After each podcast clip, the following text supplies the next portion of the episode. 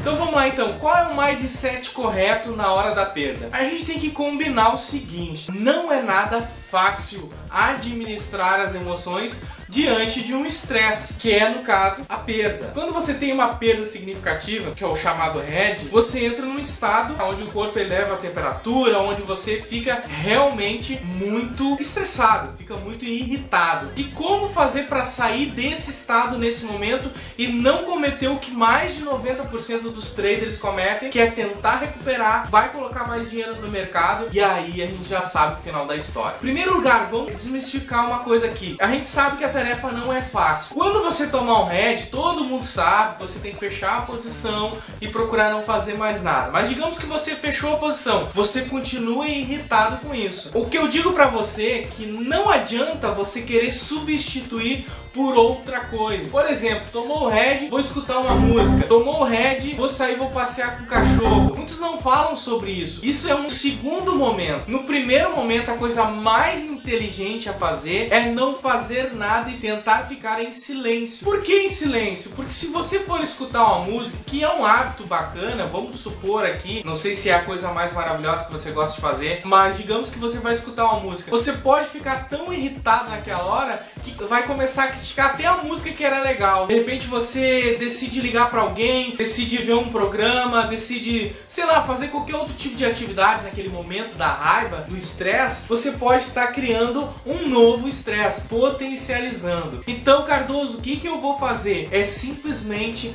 não fazer nada.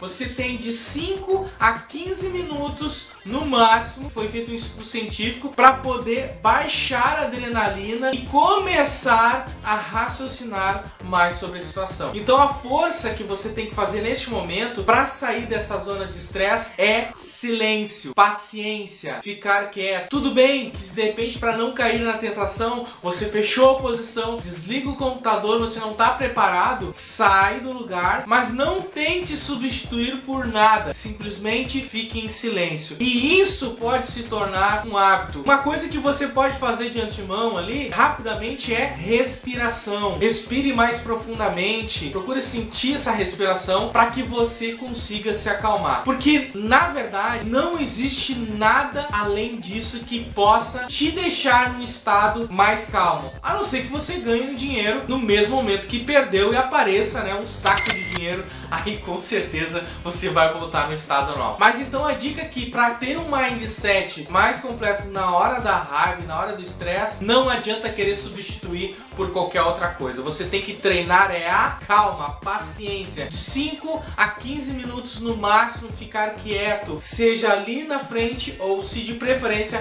fora do ambiente aonde você estava operando. Então, primeira dica que eu dou quando você tiver uma situação de estresse irritabilidade na hora do trade, procura se afastar, mas não substitui rapidamente por outra coisa. E isso com certeza vai te levar para outro patamar.